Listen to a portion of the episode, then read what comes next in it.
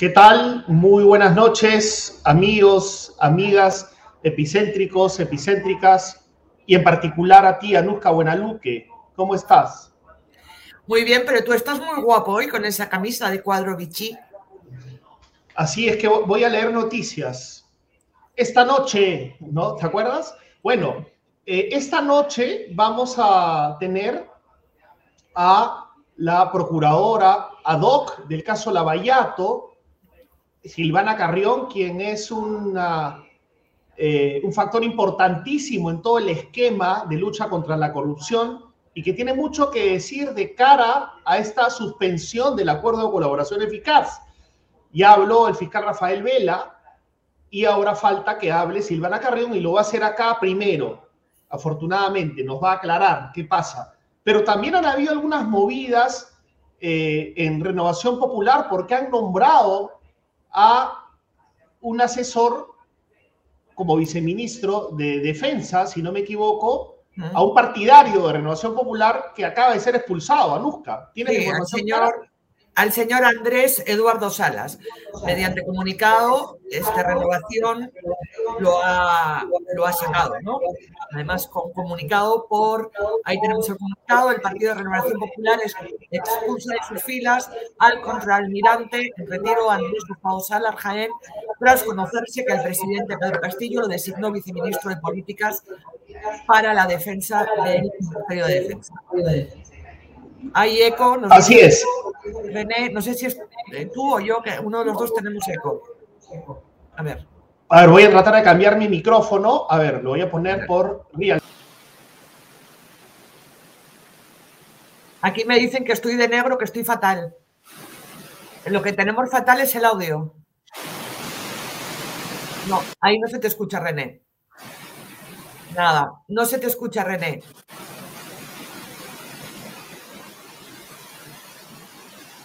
René, no se te escucha. René, creo que es René. A ver, Ricardo, dinos algo porque yo estoy hablando. Ahora se fue René. Bueno, a ver, sigo hablando mientras René se conecta. Aparte de esta cuestión de renovación que ha expulsado a su afiliado. Ahora sí, por, eh, ahora sí. Pedimos disculpa por estos problemas técnicos. Eh, luego, otra breve es René que la congresista em, eh, Heidi eh, Juárez, que fue expulsada de APP porque le achacaron que fue ella quien filtró los audios que publicamos en, aquí en Epicentro en exclusiva, los audios de la bancada eh, le hicieron un, proceso sumario y concluyeron, no sabemos con qué pruebas, que ella había filtrado los audios. Bueno, pues ella ha dejado a Pepe porque, bueno, le expulsaron y ahora la ha recibido bajo su ala y su manto protector Podemos de Luna Galvez. Pero lo que hoy eh, ha sido, digamos, noticia es lo que ha pasado en el Hospital Rebagliati. El Hospital Rebagliati estaba de celebración, de aniversario, y hasta ahí ha llegado el presidente Pedro Castillo junto con la flamante ministra Kelly Portalatino, eh, ministra de Salud, y su escudero, el ministro de eh, Trabajo. ¿Y qué ha pasado? Pues que la gente espontáneamente, los pacientes y la gente que estaba en el hospital, pues ha empezado a pifiar al presidente. Vamos a escuchar. Mientras tanto, la policía hacía un cerco esto es de manera espontánea. A ver, Ricardo, si subes el ambiental. a ver.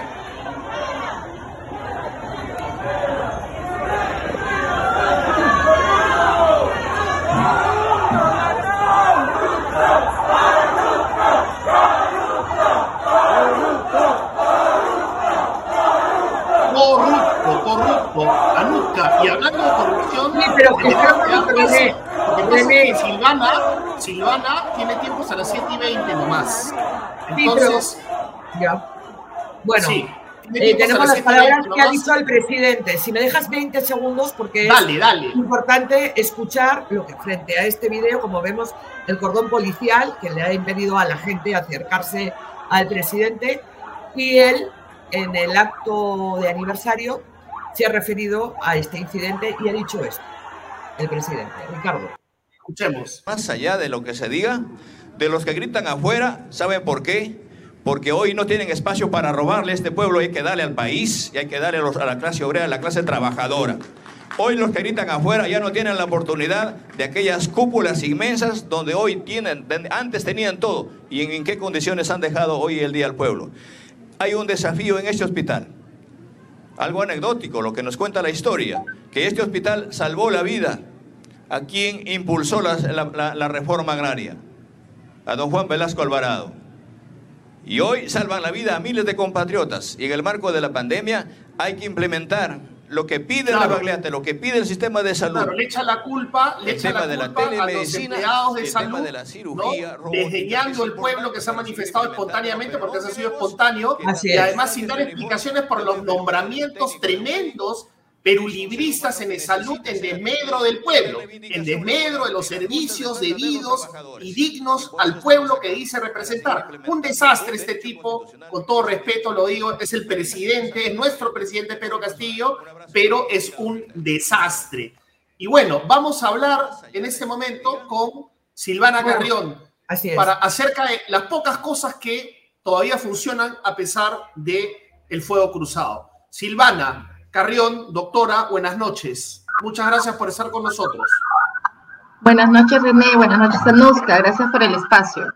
No, gracias a usted. Muchas gracias. Antes de, darle pase a Anuska, quería preguntarle sus primeras impresiones respecto a este riesgo en el que se encuentra la, colaboración eficaz con, con Odebrecht. Eh, y a Rafael Bell explicado que en realidad no está en riesgo, que van a responder pero en realidad la sartén por el mango la tiene eh, la empresa. Bueno, eh, lo primero es, eh, hay, hay, una sorpresa obviamente por parte nuestra por el pedido de la empresa, ¿no? Porque en realidad la cooperación ha venido funcionando de manera normal hasta el día jueves de la semana pasada. Nos hemos enterado el día martes por prensa que ellos han solicitado esta suspensión de la cooperación, que hay que decir que es distinto efectivamente a que el acuerdo de colaboración eficaz ya no esté vigente, por ejemplo, como, como se, ha, comentado en, algunos, eh, digamos, por algunas opiniones. En realidad lo que se ha suspendido es eh, la cooperación internacional y conforme al texto, no tengo el detalle, pero entiendo que lo han suspendido temporalmente hasta que enviemos ¿no? los descargos o la información por parte de las autoridades peruanas respecto al pedido de Odebrecht, ¿no? Entonces, eh, son dos cosas distintas. Sin embargo, este, sí, eh, luego de dar la respuesta formal a las autoridades brasileras respecto a que no se ha violado, porque eso sí, eh, creo que hay que dejarlo claro, no se ha violado ninguna, ninguno de los compromisos asumidos con, asumidos con la empresa en el marco del acuerdo. Luego de dar estas explicaciones, lo que hay que eh, evaluar, creo que la Fiscalía, así lo ha dicho también, hay que evaluar si la empresa posteriormente a ello entraría o no en un incumplimiento del acuerdo firmado con las autoridades peruanas, ¿no? Este, porque ellos tienen obligaciones dentro del acuerdo vinculadas a sus declaraciones y compromisos de asistir a las investigaciones y a los juicios, ¿no? Cuando estos son solicitados, cuando son solicitados para ello. Entonces, lo primero es no hemos violado este, ni Procuraduría y entiendo que tampoco Fiscalía nada que tenga que ver con el acuerdo de colaboración con la compañía Odebrecht. Este, y además, respecto a las, a, a las causas o los motivos que ellos han invocado para solicitar esta suspensión de cooperación, también nos causa sorpresa porque uno de esos motivos está vinculado a un pedido que hizo la Procuraduría DOC respecto al proyecto Rutas de Lima y es un pedido y un reclamo que data de hace más de un año. Hace más de un año ellos hicieron este mismo pedido a los fiscales brasileños, invocando la suspensión de la cooperación, indicando que la Procuraduría DOC había solicitado que se incorpore a la concesionaria Rutas de Lima en uno de los procesos penales, utilizando o haciendo un uso indebido de la prueba. En aquel momento, los fiscales brasileños también suspendieron la cooperación, nos trasladaron, esto fue aproximadamente en junio del año pasado, nos trasladaron ese pedido, nosotros explicamos y emitimos un informe indicando por qué no se había violado nada que tenga que ver con la prueba de la compañía. A la par, eh, firmamos un acto de entendimiento con la compañía porque nos sentamos con la empresa. ¿Está usted explicando, está usted explicando el posible, según ellos, incumplimiento del acuerdo? Exacto, o sea, ellos alegan en esta segunda ocasión, porque esta es la segunda vez que alegan el proyecto Rutas de Lima como motivo de la suspensión de la cooperación, ¿no? Ellos alegan un uso indebido de prueba. Pero este pedido o este reclamo ya lo hicieron hace un año. Y hace un año también pidieron la suspensión de la cooperación. La cooperación se suspendió. Nos trasladaron el pedido de la empresa. La Procuraduría contestó. Luego que los fiscales brasileños recibieron la información, la cooperación se restauró. ¿no? Es la segunda vez que suspenden, entonces. Es la, segunda vez. Eh, eh, la, segunda vez por invocando como causa la incorporación de la concesionaria Rutas de Lima, ¿no? Esa causa es la segunda vez que la invocan para pedir la suspensión de la cooperación, ¿no? Entonces, eh, hace el julio del año pasado, nosotros firmamos en ese escenario un acta de entendimiento con la compañía para tratar de llegar a un entendimiento respecto al tema de la reparación civil por el proyecto Rutas de Lima. Porque, ¿qué reclaman ellos? Ellos reclaman que la Procuraduría DOC no podía haberlos incorporado como tercero civilmente responsable, que como ustedes saben es una figura para el pago de la reparación civil, ¿no? que está dentro del marco de nuestras competencias. No podíamos haber incorporado, incorporado a la concesionaria Ruta de Lima dentro de un caso, ni a la prueba proporcionada por la empresa. Nosotros explicamos que no se había utilizado nada eh, proporcionado por la empresa, y elevamos un informe a los fiscales brasileros a través de la Fiscalía Peruana y luego de eso la cooperación se restauró. Pero a la vez firmamos un acta de entendimiento con la compañía para ponernos de acuerdo en el monto de la reparación civil por el proyecto Rutas de Lima, que dígase de paso, no es un proyecto que forma parte de la colaboración porque ellos no han reconocido hasta el momento ningún acto de corrupción, ningún ilícito vinculado a ese proyecto, entonces, la Procuraduría tiene el derecho de poder activar los mecanismos de las acciones legales civiles para la cautela y la reparación civil, ¿no? Porque forma parte de ese acuerdo. Entonces, pero igual llegamos a un acto de entendimiento para poder solucionar este problema y llegar a un entendimiento respecto al monto de la reparación civil por el proyecto Rutas de Lima y estamos en esas reuniones de conversación. Obviamente, si nosotros llegamos a un arreglo con la compañía respecto a la reparación civil por el proyecto Rutas de Lima, nosotros podemos evaluar como, como entidad que, el desistimiento o que la, la, declaratoria de tercero civilmente responsable dentro del proceso penal se retire, ¿no? Pero eso solamente en el caso que se llegue a un acuerdo sobre el tema de la reparación civil. Eso no ha sucedido hasta el momento. Casualmente estamos en ese camino hemos llevado estas reuniones de conversación y, tratativas para llegar a ese entendimiento que aún no ha sucedido. Entonces, no, ha sucedido nada adicional. Por eso es que nos sorprende que invoquen nuevamente el tema de rutas de Lima para pedir la suspensión de la cooperación. Claro, esta es la tercera vez en realidad que la compañía pide una suspensión de los, del acuerdo de colaboración. Eh, invocan lo que usted ha mencionado y también unas declaraciones del fiscal Rafael Vela relacionadas a un arbitraje internacional de Odebrecht que reclama al Estado peruano 1.300 millones de dólares.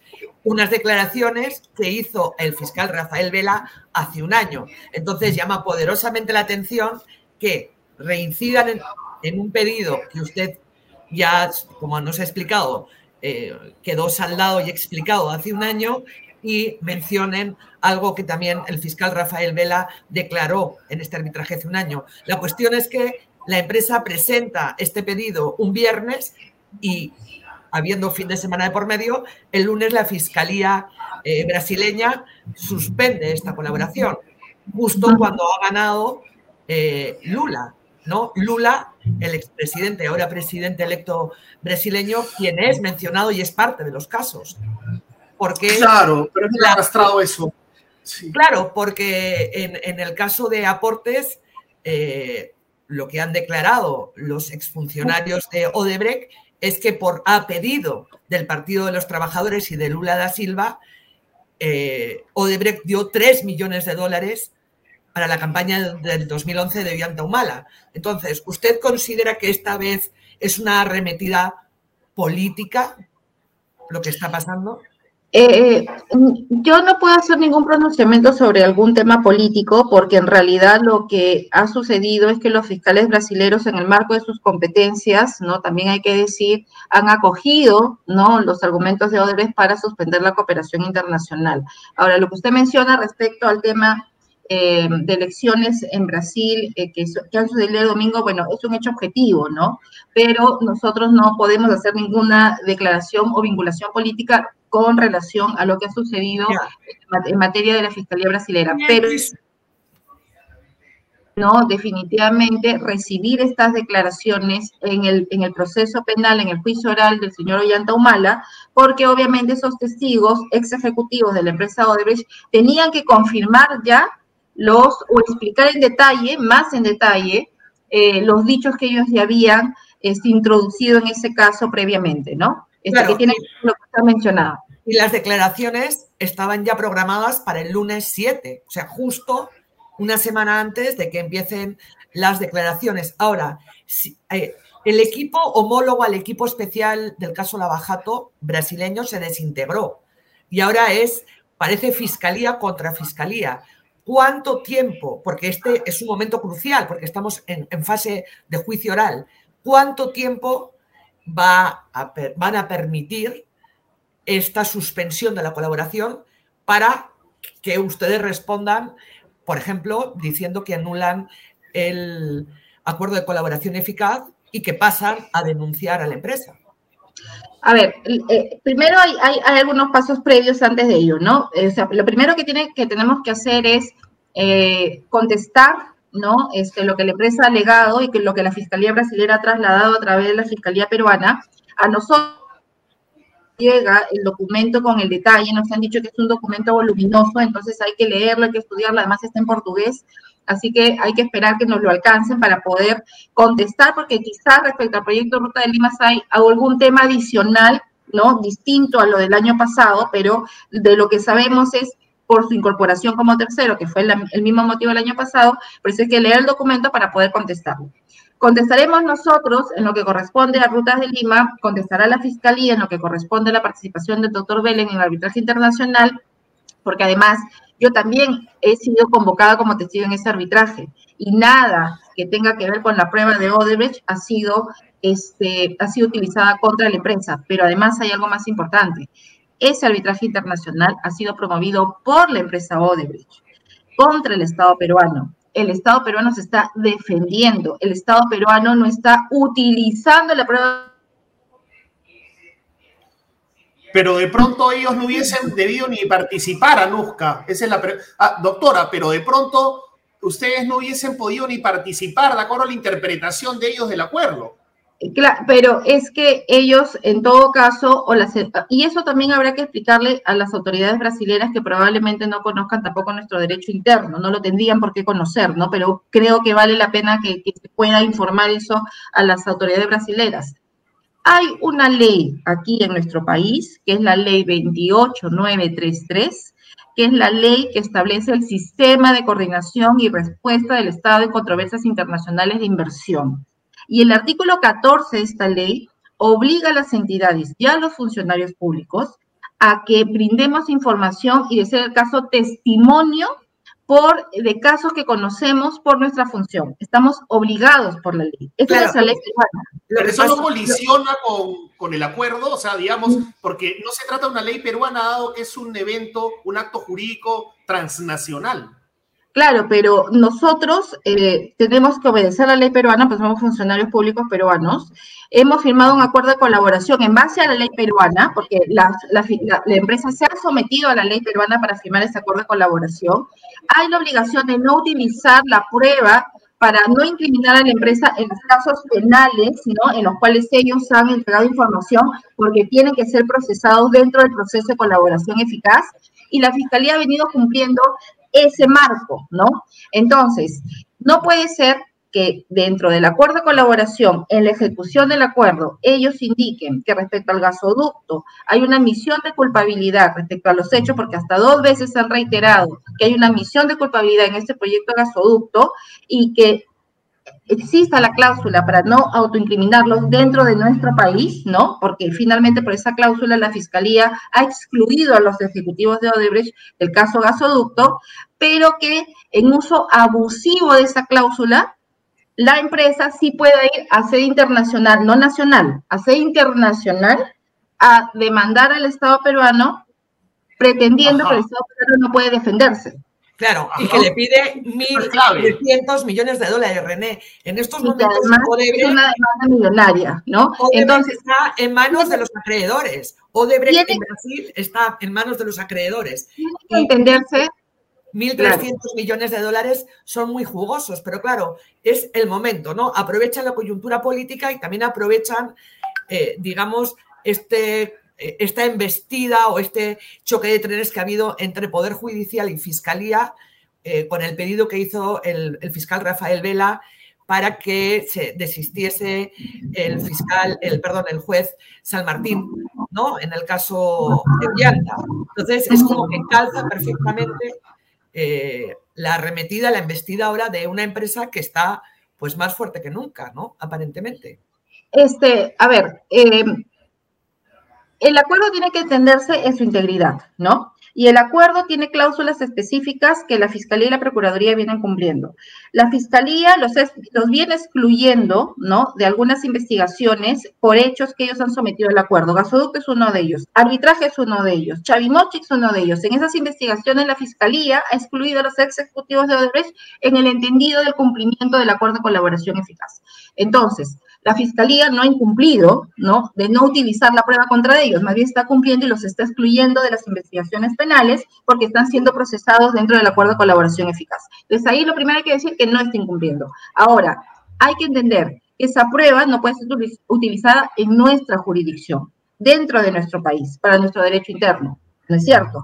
Pero además, la empresa no puede pretender que tengamos esta cláusula para aplicación a nivel nacional y que ellos utilizando, porque ellos son los que han sometido esta controversia en un, espacio internacional y que el Estado peruano no se pueda defender, no violando las normas de, la reserva de los procesos, porque lo que se ha ido a explicar y lo que el doctor Vela ha ido a explicar en esos arbitrajes internacionales es que la empresa Odebrecht sí tiene actas de culpabilidad porque son públicas, la empresa lo ha hecho pública y finalmente así lo ha declarado.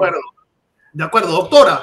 Pero hay una discrepancia, claramente, hay una discrepancia entre el Estado, entre, digamos, eh, el sistema de justicia peruano y la empresa. Y esa discrepancia la tiene que zanjar o solucionar el Ministerio Público de Brasil. ¿Es el árbitro en esta discrepancia?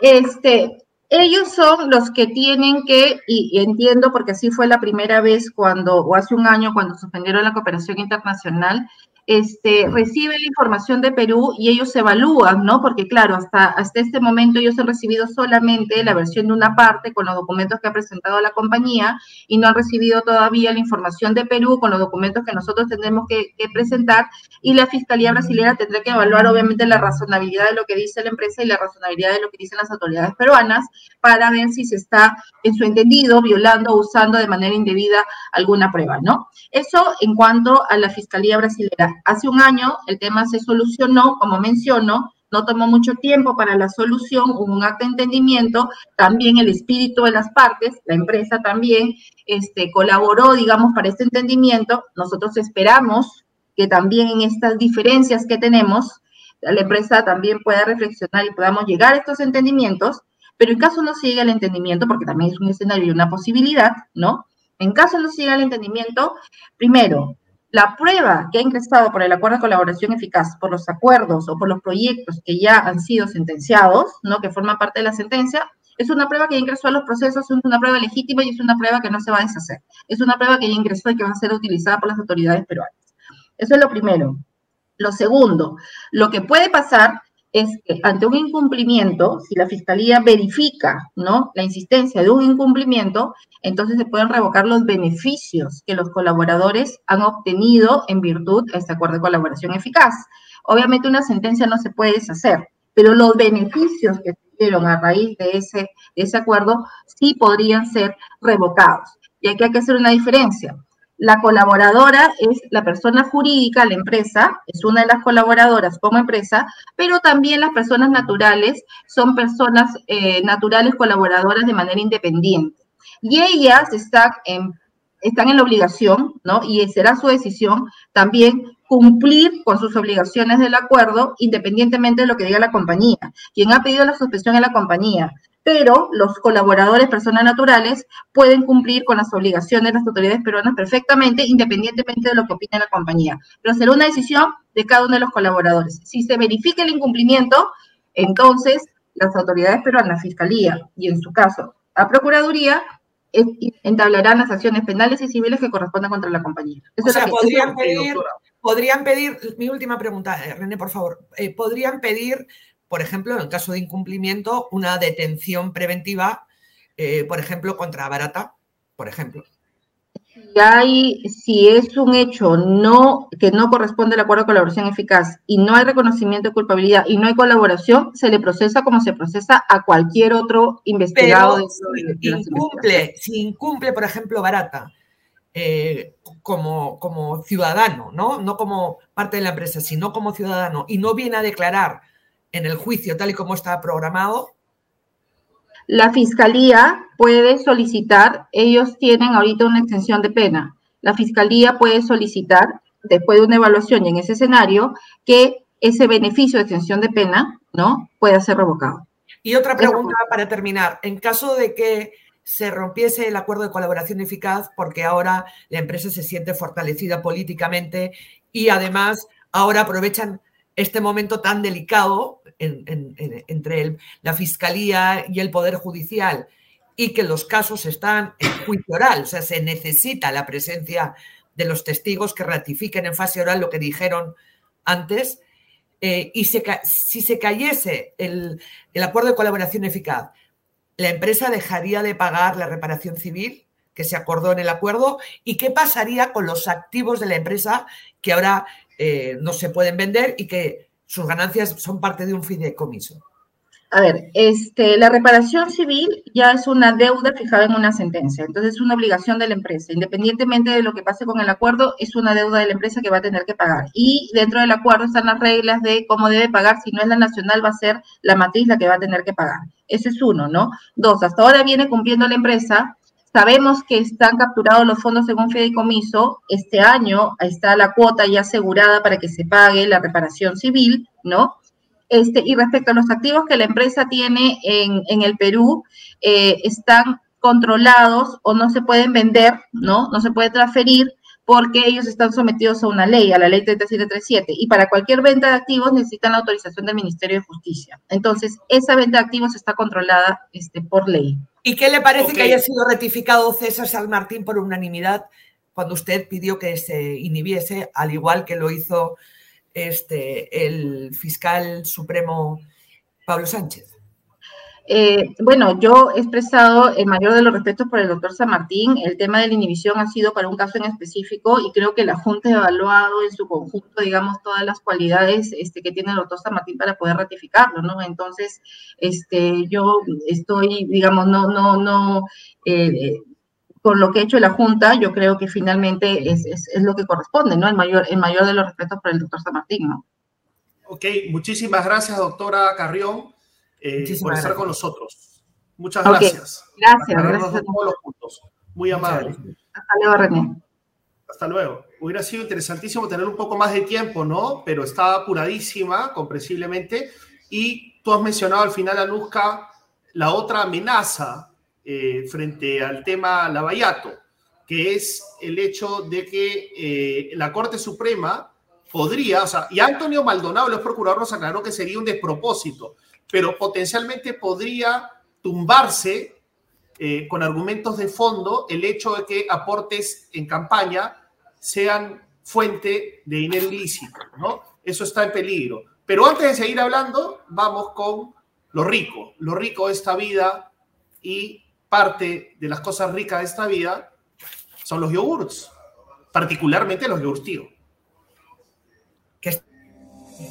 Comienza tu día contigo, con el yogur natural y balanceado de Tigo. Solo frutas frescas, mieles y algarrobinas que se derriten en tu boca. especialmente seleccionadas para ti. En el cuidado de tu alimentación, Tigo está contigo. Tus días siempre son mejores con yogur Tigo. Tigo, naturalmente bueno. Qué rico, ¿no? No, sí, una delicia, yogur Tigo, Anuska, y hoy vamos a tener también a Azul Rojas Marín. Ella es una chica de 40 años que acaba de eh, lograr algo histórico, que el Estado peruano le pida perdón. Hace 14 años ella fue detenida arbitrariamente camino a su casa en la comisaría de Casagrande, una hacienda azucarera, ¿no? Eh, que le da el nombre al pueblo, y fue violada, torturada y pasó casi todo el día ahí, terrible, denunció a los policías, al principio le hicieron caso, después la Fiscalía y el Ministerio Público desestimó su pedido, no le dieron prisión preventiva a sus torturadores, los criterios que empleó el juez del caso fueron nefastos, plagados de prejuicios, han sido 14 años de lucha 14 años en los cuales, durante los cuales lamentablemente murió su mamá, eh, quien la acompañaba en la lucha. Ella encontró personas que la ayudaron. Promsex particularmente la ayudó muchísimo jurídicamente. También personas amigas de ella pudieron ayudarla, ¿no? Pudieron ayudarla, darle soporte emocional, soporte psicológico, aspectos que el Estado no ha contemplado fuimos con nuestro amigo Miguel Piedra, este gran camarógrafo, a hacerle un reportaje que todavía no sale porque hemos recopilado toda la historia y hemos obtenido unos testimonios bien fuertes, Anuska, incluyendo el de un juez que admite los prejuicios que lo llevaron a no darle prisión preventiva a los policías que a pesar de esta sentencia de la Corte Interamericana de Derechos Humanos siguen en actividad. Pero hoy el Estado peruano en el Ministerio de Justicia en pleno. ¿ah? Estaba Patricia Benavides del Poder Judicial, estaba el doctor Iván Sequeiros, mejor dicho, Patricia Benavides del Ministerio Público, Iván Sequeiros reemplazando Elvia Barrios del Poder Judicial, está el ministro de Justicia Félix Chero y otras representantes del Estado como Patricia Dávila del Ministerio de la Mujer. Vamos a darle pase azul y también a su abogada para festejar, festejar y que compartan con nosotros y nuestra audiencia este triunfo del día de hoy. ¿Cómo están, chicas? ¿Cómo están? ¿Cómo les va? Bueno, agradecerles a ustedes por el espacio. No, René, emocionada, de verdad, agradecida con Dios, con todas las personas que me han apoyado en, todo este camino, en todos estos prácticamente 15 años, a a todos y cada uno de ellos que vienen desde un inicio acompañándome, ¿no? al equipo de litigio que tiene Bronce. Eh, el día de hoy ha sido algo que ha marcado la historia, de verdad, en el Perú.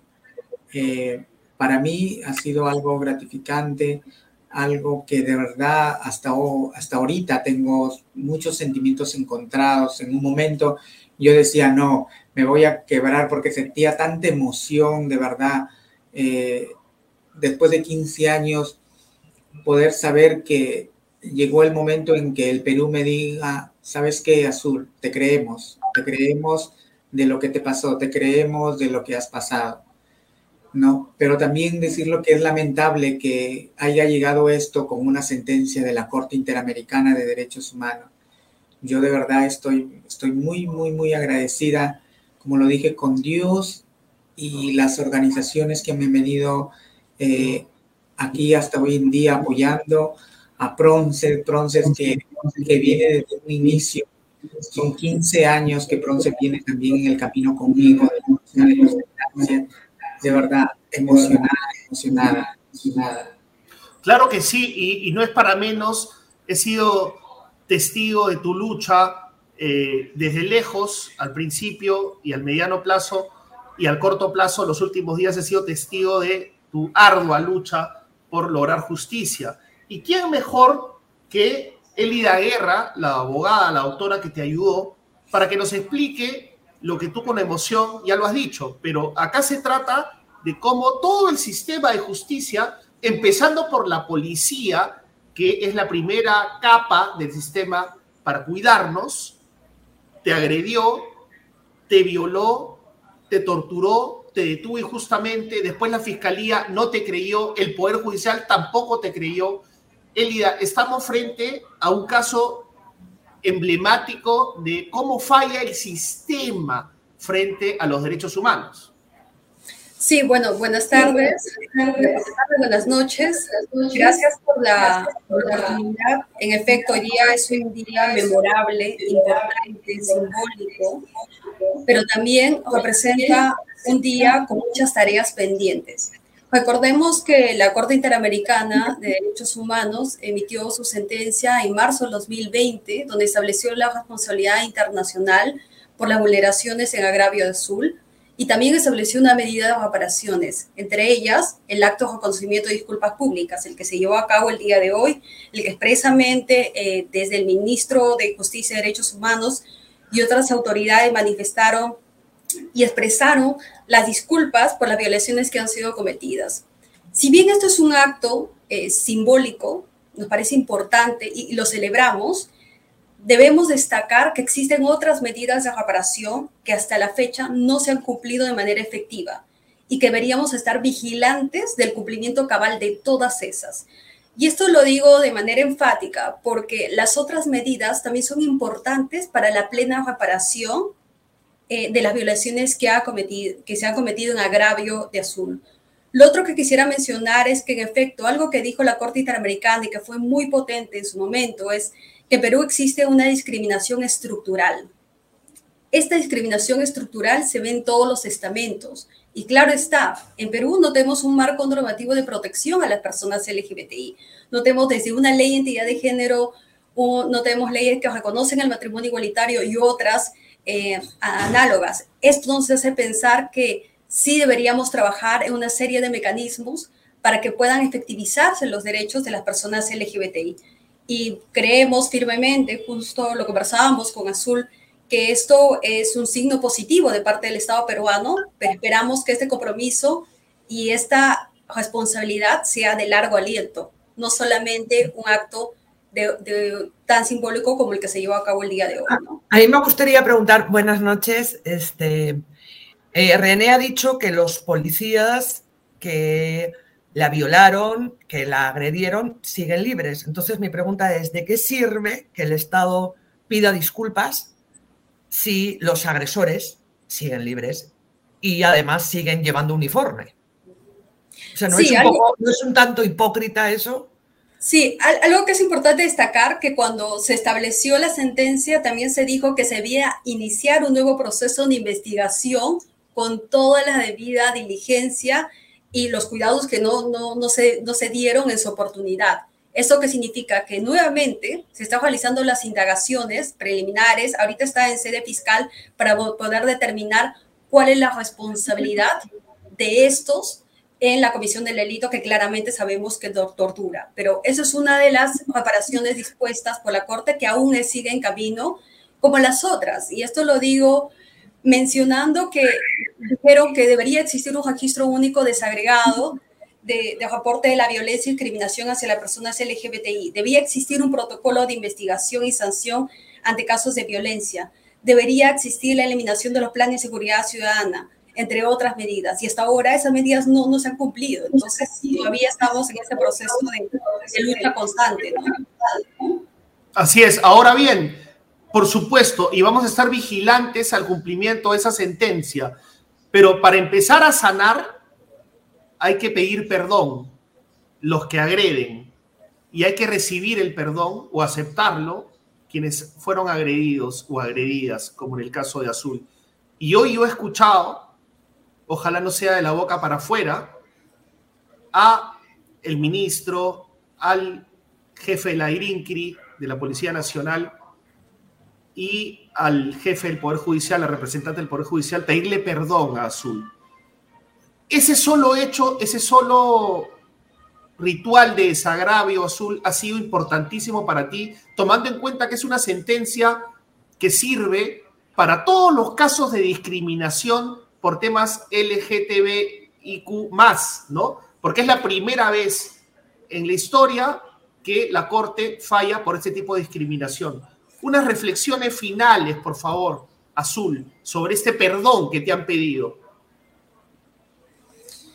Bueno, no, nada, solamente, como tú lo dijiste, René, fue un acto, yo también lo dije, un acto protocolar, pero aquí el tema es eh, que el Estado cumpla, pues, o sea, aquí yo en un momento, eh, en la ceremonia, le entregué la posta a las autoridades para que ellos continúen con la lucha que he venido yo hace 15 años, pero eso no quiere decir que Azul deje de defender y seguir luchando por, pero ahora eh, les entregué la posta como para darles a ellos la responsabilidad.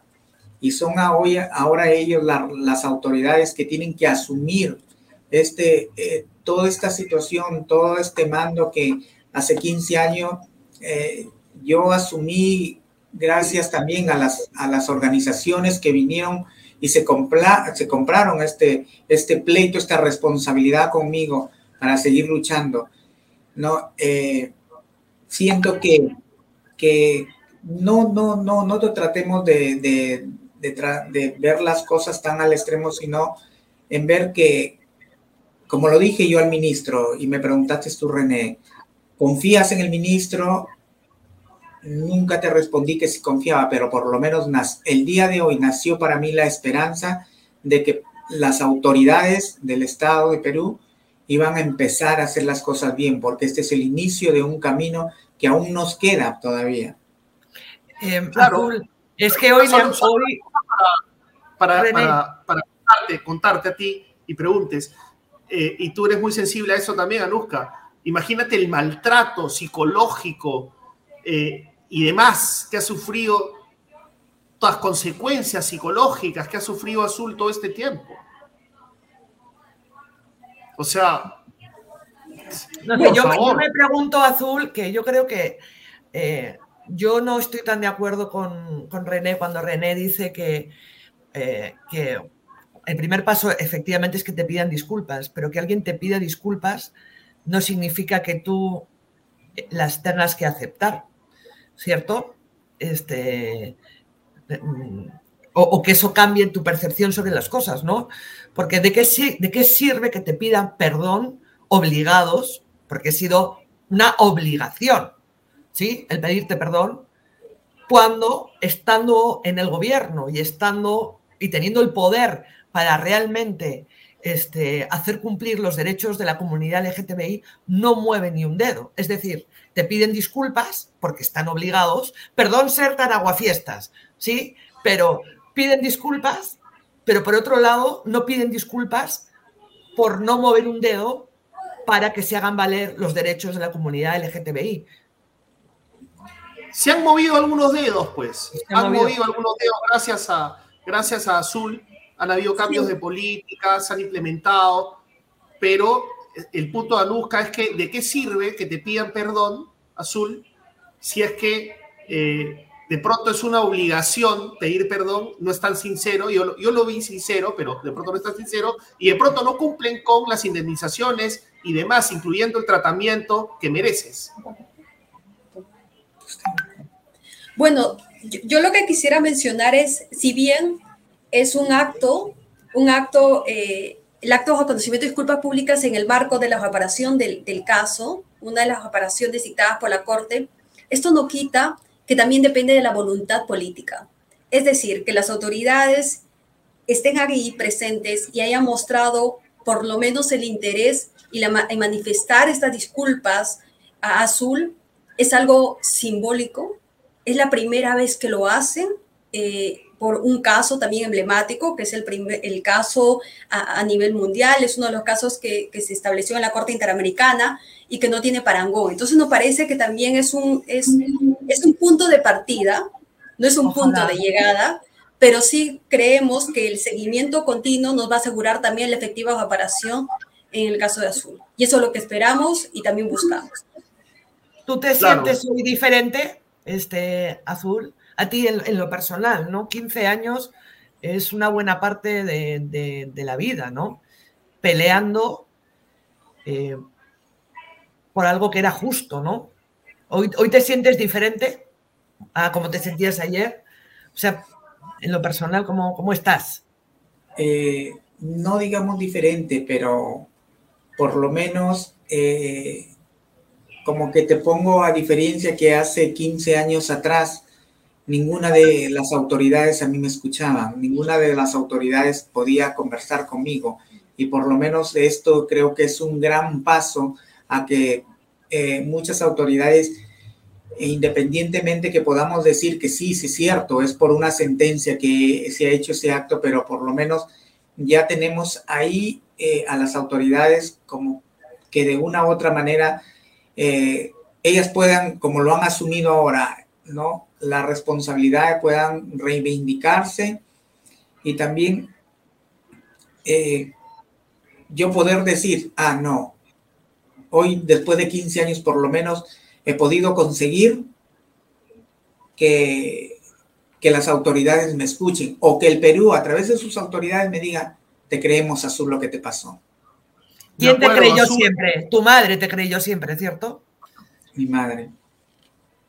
Sí, que, falleció lamentablemente en este proceso, pero cuya foto estaba hoy en la ceremonia. Y quería contarles también que hemos hecho un reportaje con Azul, quien pudo confrontar a uno de los jueces amablemente, ¿ah? confrontar así de ser humano a ser humano a uno de los jueces que no les dio prisión preventiva. Y uno de los jueces, y ese juez admitió el prejuicio que, del que fue víctima para fallar en contra de la prisión preventiva de estos policías. Es un reportaje bien emotivo que estamos preparando y que vamos a presentar en los próximos días. Muchísimas gracias, Azul.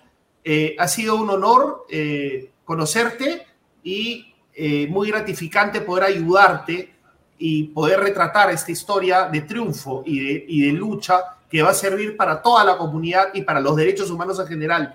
Muchas gracias a ti y también a la doctora. Gracias. Eh, es un gran día. Es un gran día. Gracias. Muchas gracias. Muchísimas gracias. Gracias. No, Anuska, eh, no sabes, es interesantísimo eh, y realmente aleccionador y muy gratificante. Pero yo quería decir algo, un par de cositas. Este, acá dicen, Anuska y René no se llevan bien. Este, llevarse bien no quiere decir que yo le haga el amén o que Anuska me haga el amén a todo lo que yo diga. Eso no significa llevarse bien. Llevarse bien es justamente coexistir, querernos y tener opiniones no siempre iguales, ¿no? De eso se trata la vida. El problema es que todo el mundo está acostumbrado a que se junte con al pensamiento tribal. Si piensas igual que yo, está conmigo. Si no piensas como yo, te vas, ¿no? Entonces, no, chicos. O sea, dentro de nuestra propia familia puede haber gente que no piensa igual que uno, igual los vas a querer, igual los amigos, ¿no? De eso se trata, ¿no? Igual, yo hago un comentario, Anuska, sobre el gobierno de Castillo y me dicen, gánate a marchar contra la resistencia, deslinda de la resistencia. Bueno, les cuento que la resistencia a mí me agarró prácticamente a botellazos y me acosó en la presentación del libro de Sagasti. He tenido cientos de problemas con la resistencia y el hecho de que yo hable mal porque me sale el forro de la gestión del presidente Castillo no me convierte en DBA. Por favor, separen las cosas. No sea, Anuska, tu cara no me ayuda mucho tampoco, ¿ah? No, no, no, no siento muchas. Eh, eh, eh, no, perdóname, pero me he quedado pensando en. Bajo cara de orto. No, me, he quedado pensando. Me he quedado. ¿Qué dices? ¿Que estoy con cara de qué? A ver. Una broma. A ver. A ver. A ver. No, me, me he quedado pensando en. En azul, ¿no? Me he quedado pensando en azul. Tú la has conocido, tú has hecho un reportaje que Em, que lo que espero es que todo el mundo lo vea, porque realmente eh, son esas historias, a veces hablamos de política y de políticos y de congresistas y de ministros, pero al fin y al cabo, un país lo hace gente como azul, ¿no? Eh, lo que somos eh, lo hace gente como ella. Este, entonces, imagínate, no, no sé, me he quedado pensando te violan, te agreden, te secuestran, no te cree nadie, estás solo frente al mundo y sigues peleando, debes, o sea, uno tiene que ser muy optimista y tener mucha fuerza interior para, para seguir creyendo y para además creer en el perdón de, unas personas eh, que sí, ¿me entiendes? Que ojalá que cumplan, ¿no? Pero, y además, eh, ser buena persona, ¿no? Porque el, hecho de perdonar no es fácil. Eso de yo te perdono, aguanta, ¿no? Yo no sé si te voy a perdonar el último comentario que has hecho, porque estás desatado. Pero bueno, para hablar de ideas y de todo tipo de ideas, eh, estamos con Clara Elvira. Es que estoy, estaba cabronado con, con, lo que he vivido, ¿no? O sea, eh, ha, sido, ha sido bien duro ver cómo fallaron todas las autoridades, Anuska. O sea, es tremendo. ¿Tú cuántas historias? Tú, tú conoces perfectamente eso. La policía te agrede, el Poder Judicial no te cree, el Ministerio Público no te cree. Este, y bueno, eh, para cerrar el tema, tú dudas del perdón y, y, está bien. No, tenemos que dudar. Yo no tenemos que dudar de todo. Yo no tenemos que dudar de todo. Pero este, es la primera vez en la historia del Perú que ocurre algo así, ¿no? Y eso creo que hay que celebrar y ya después reflexionamos sobre tu eh, eh, aporte, que es dudar del perdón, ¿no? Y es totalmente legítimo porque puede ser solamente para la foto, ¿no? Y es tremendo, tremenda esa posibilidad de estar vigilantes. Pero tenemos también otras noticias alegres, Anuska. Sí, ahí está Clara Elvira, está desde Arequipa, desde el AI Festival. Clara Elvira. Hola, Anuska y René, ¿cómo están? ¿Me escuchan bien? Sí, perfecto. Cuenta dónde estás. Bueno, quiero, quiero mostrarles, quiero mostrarles, estoy en el Centro Cultural Peruano Norteamericano en Arequipa y quisiera que ustedes vean la, la fila de gente que hay para entrar. Esto es una gran noticia, es una noticia porque demuestra que la gente sí tiene inquietudes culturales, que sí tiene necesidades. Estamos aquí a punto de entrar a una obra de teatro que se llama La Poeta, que es eh, producida por Animal, uh, Animailen y protagonizada por Fiorella Penano y Norma Martínez. Y es la historia de una escritora que está, yo no la he visto, la voy a ver ahora, que está eh, dictando clases de escritura creativa a una, a una persona, a una mujer que está encarcelada que está pagando una condena aparentemente, y entonces ahí le, le surgen inquietudes, inquietudes literarias, y bueno, vamos a ver de qué va la obra. Pero les tengo una noticia, y es que, como nos contó Cristina Fuentes el martes, hay unos eventos que se van a transmitir en vivo que se pueden transmitir gratis a través de la página web de iFestival, ifestival.org slash arequipa o .com slash arequipa y ahí encuentran la programación y, por ejemplo, les cuento que mañana voy a tener una conversación con Claudia Piñeiro, eh, que es una escritora argentina, feminista, ganadora del premio Sofán Inés de la Cruz, una gran escritora, y ese evento a las 12 del día lo vamos a transmitir en Epicentro y lo vamos a transmitir, eh, y, y, lo va a transmitir la página web de iFestival. Pero además, hay varios eventos este fin de semana que se pueden, que se pueden ver en vivo, en streaming, gratis. Por ejemplo, a las 4 eh, de la tarde, Yoconda Belli, escritoras comprometidas, eh, Yoconda Belli y eh, Claudia Piñeiro, en conversación con Ingrid Begerman.